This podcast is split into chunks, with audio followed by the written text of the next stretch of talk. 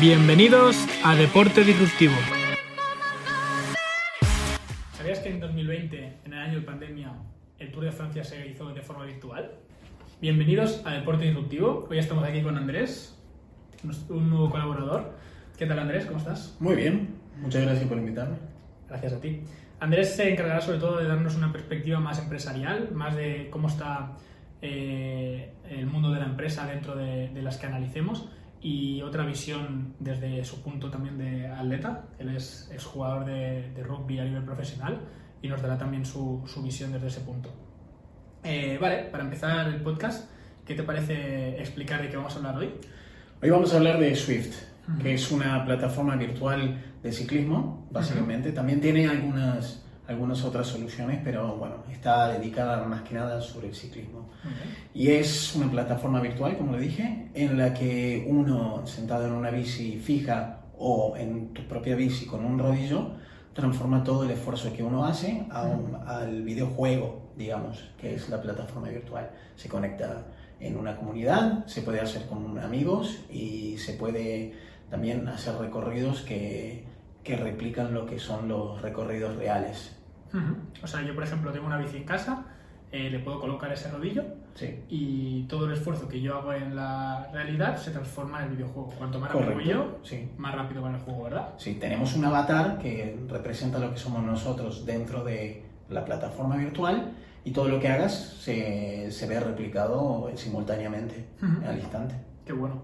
Entonces, se supone que cuanto más en forma estás en la vida real, más en forma también estás en el juego, ¿verdad? Exacto, ahí está el, digamos, lo que atrapa, que es todo el esfuerzo que hagas en la bicicleta, uh -huh. se va a ver exactamente replicado en el videojuego. Entonces, mientras más esfuerzo hagamos, más se va a ver beneficiado nuestro, nuestro avatar. Qué bueno. Entonces, a nivel de comunidad y tal, te puedes conectar con otra gente, ¿verdad?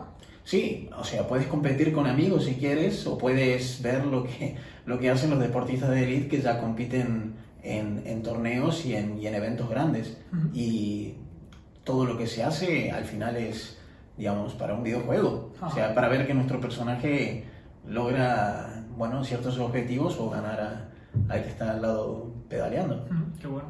Según tengo entendido, eh, puedes organizar incluso las salas, puedes incluso organizar un evento concreto y quedar con tus amigos directamente en el juego para, para rodar, ¿no?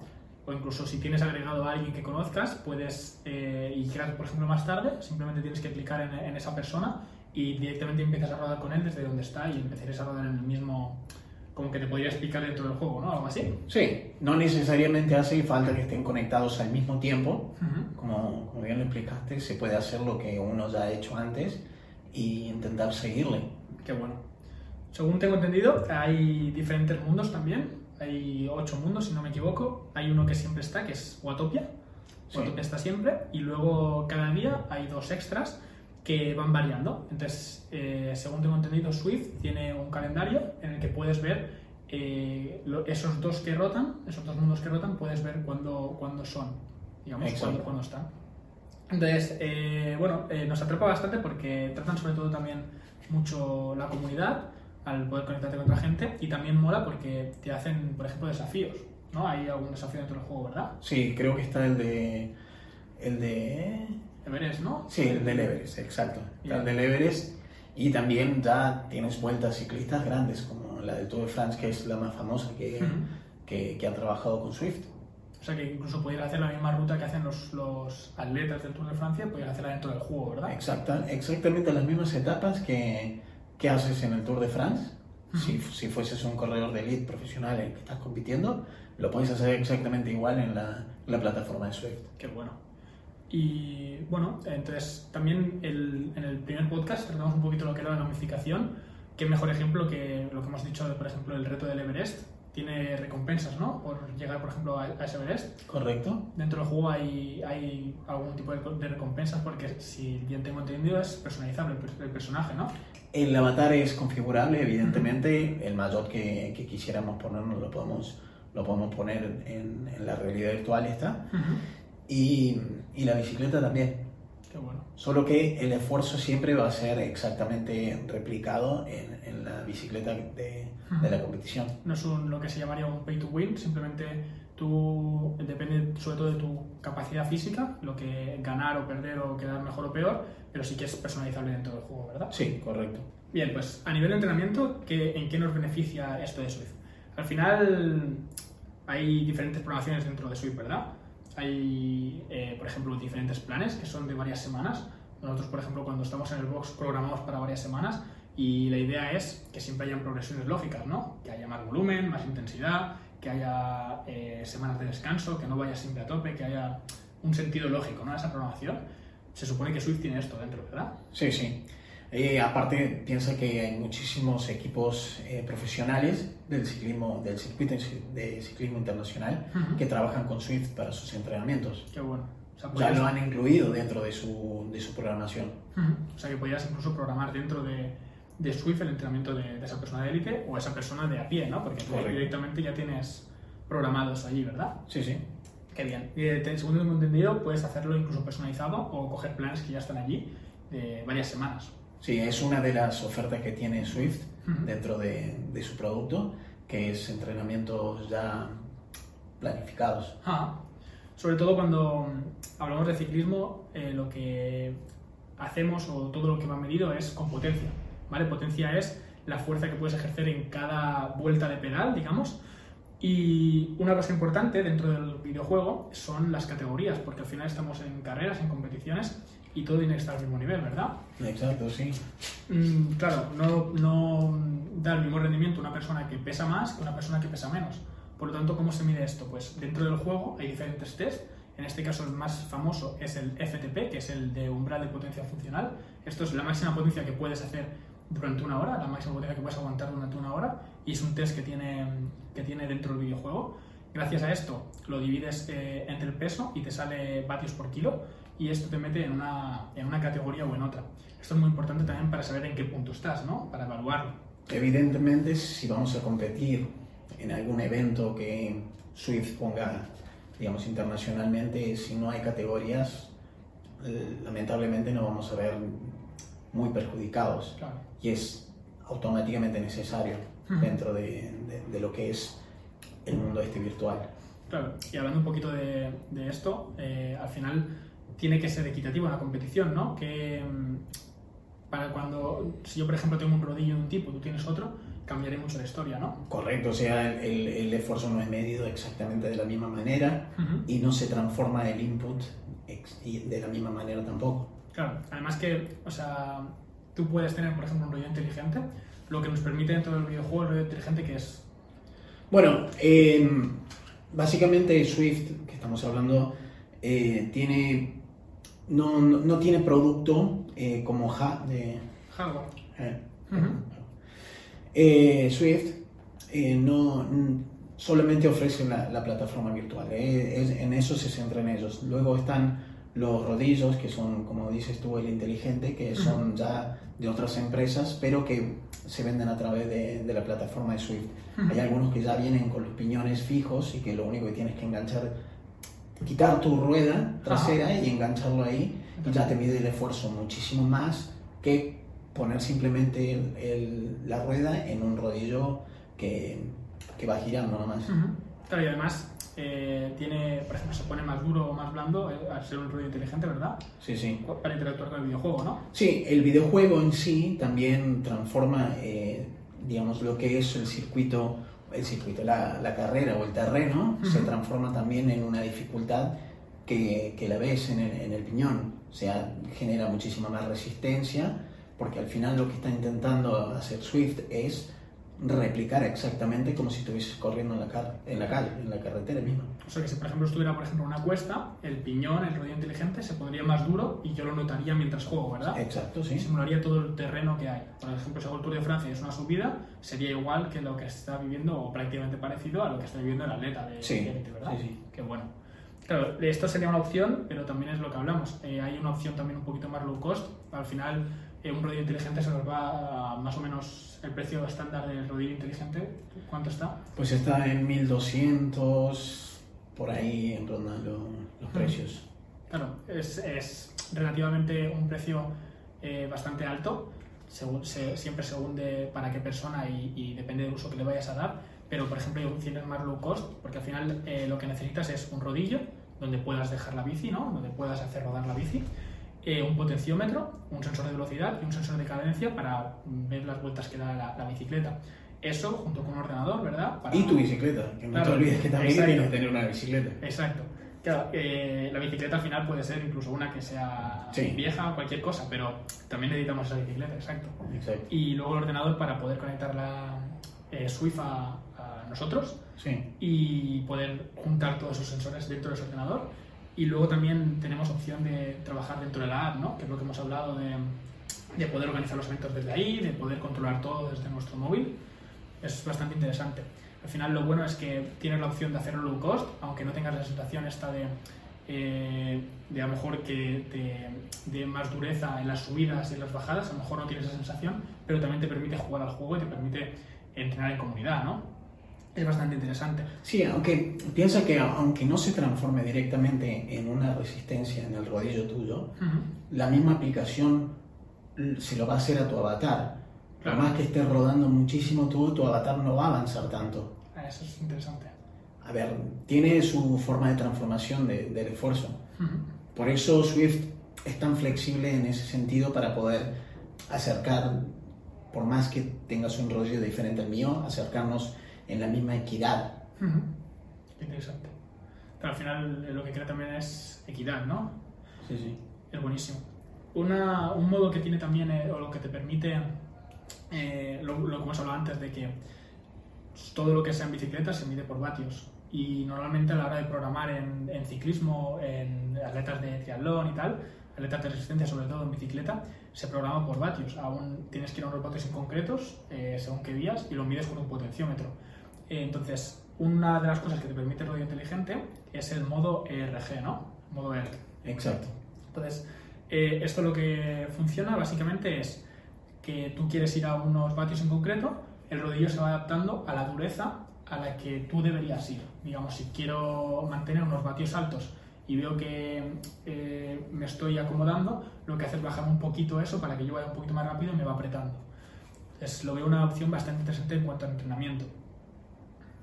Luego, eh, a nivel de conectividad, me parece súper importante, ya que, bueno, como hemos dicho antes, ya hay atletas que están, eh, atletas del Tour de Francia, que están entrenando gracias a Swift, ¿no? Sí, sí, muchos equipos están trabajando con Swift.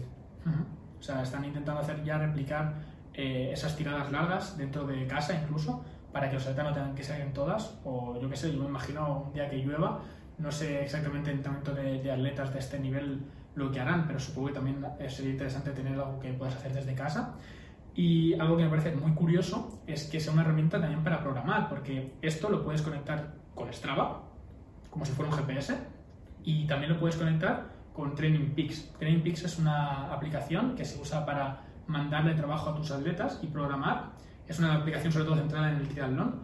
Eh, yo la estoy a punto de usar y uso eh, True Coach, que es más para el entrenamiento de CrossFit, de fuerza, Sí. para, para enviar atletas, pero esta es una más enfocada al triatlón y tiene conectividad con Swift. O sea que los entrenadores tienen La verdad es que Swift es muy versátil en ese sentido, está conectada con muchísimas aplicaciones también. Qué bueno. Bien, entonces, aparte de Swift, porque hoy estamos tratando Swift, lógicamente, pero hay otras plataformas que son parecidas y hacen cosas similares, ¿verdad? Sí, hay varias alternativas, está Bicool, que bueno, hace muchísima promoción en, en Instagram, apunta evidentemente a un público muy concreto. Y tenemos también Ruby, que junto con Belón han trabajado la, la Vuelta a Suiza, Qué bueno, el Tour de Suiza, que se llamaba Swiss Digital 5. qué bueno. Eh, Belón es, no sé si conoces, es la empresa que lleva el onboard, las cámaras onboard en el ciclismo. Bueno. Está intentando transformar un poco el circuito internacional de, de ciclismo, intenta trabajar con la, con la UCI, que es la, el, digamos, el organismo internacional de ciclismo, para hacer el deporte un poco más atractivo, para llevarlo a muchísimo más público, para hacerlo más visible también y que uno pueda entender. Este, bueno, eh, tenemos esta plataforma que también ofrece más o menos exactamente lo mismo que ofrece, que ofrece Swift. Bien, ¿Y más o menos eh, qué precio rondan estas, estas apps? Pues eh, Ruby está en torno a los 12, 12 euros mensuales. Eh, Swift, me habías dicho tú que estaba en 15, 14,99. 14,99, sí. Y luego estaría Bicool, que es la más barata de las tres, que diría que está en unos 9, 9,99, ¿verdad? Sí, sí. algo así. Claro, hay que sumar esto, hay que sumarle al rodillo, pero al final lo que pagas es, es esa cuota. Al final cada uno verá si es más barata o más cara, tampoco vamos a entrar en eso, pero es un poco para que la gente conozca Claro. los precios que tienen, ¿no? Luego el equipamiento es en base a lo que queramos invertir en, en nuestra bici o en, o esto.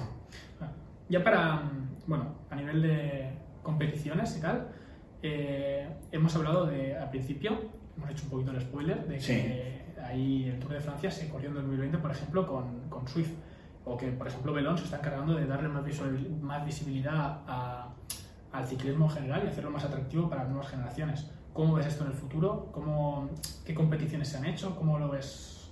Sí, bueno, lo que hemos dicho. El Tour de France, eh, a raíz de la pandemia, tuvo que posponer las fechas que tenía originalmente y junto con la UCI decidieron hacer eh, un experimento, bueno, un experimento ya, lanzarse directamente a hacer el Tour de France virtual, Ah, en lo que había una cantidad de equipos masculinos, inclusive equipos femeninos, que no Ujú. hacen el Tour de France. Las mujeres tienen eh, lo mismo que el Tour de France, pero se llama la course vale. y pudieron competir en las etapas de- de- del Tour de France. Luego, esta misma, bueno, esta misma competición se vio también beneficiada porque la, la Unión de Ciclista Internacional estaba también haciendo lo que eran los eSport World Championships y bueno. los mismos equipos que participaban también estaban, estaban experimentados ya en esto. Qué bien. ¿Y cómo es? eh, sé que hubieron algunos de al- algo dentro de la competición extra que sería más relacionado con el videojuego, ¿no? Como Sí, bueno, ah, se ven cosas interesantes que, que van probando. Eh, mientras estaba en la competición, el, el evento mismo te daba power-ups que te Ajá. daban eh, quizás unas facilidades, como si fuesen cartas, podemos decirlo, que habían dos exactamente. Una era que te daba 15 segundos más de aerodinámica para Ajá. tu bicicleta, que evidentemente se transformaba en tu avatar, no, no lo veíamos en, Claro. en persona, y luego te reducían también durante 15 segundos el 10% de tu peso corporal. Qué bueno. O sea, que te dan más habilidades dentro del juego como para coger esa ventaja, ¿no? Exacto, Todo el mundo sí. tiene las mismas, pero... Sí. Y todo esto se corrió en las mismas condiciones, ¿no? Hemos dicho. Exactamente las mismas condiciones, todos tenían que tener el, bueno, se les proveía de- del mismo equipamiento, Ujú. que era un, un rodillo en particular y varios accesorios, sensores que tenían que tener los, los equipos, porque recordemos que el Tour de France sobre esta modalidad virtual Ujú. se hizo con equipos profesionales. Nosotros podíamos participar, pero no de, de la competición en sí, sino luego podíamos entrar y hacer las mismas, las mismas etapas, los mismos circuitos. Bien.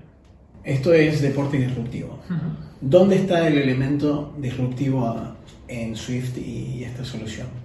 Yo creo que el elemento disruptivo de esta empresa o de lo que están consiguiendo estas plataformas, en este caso, es conseguir trasladar o unir dos mundos, que son el, el físico y el, el del videojuego, y poder transformar el, el deporte en lo que sería un videojuego, ¿no? Poder eh, mejorar tu rendimiento en la vida real y poder trasladarlo con datos medibles, ¿no? Sí. Eso, eso que nos gusta a nosotros, ese, ese data, eh, y hacerlo con habilidades dentro de otro sitio que no es la realidad, ¿no? Claro.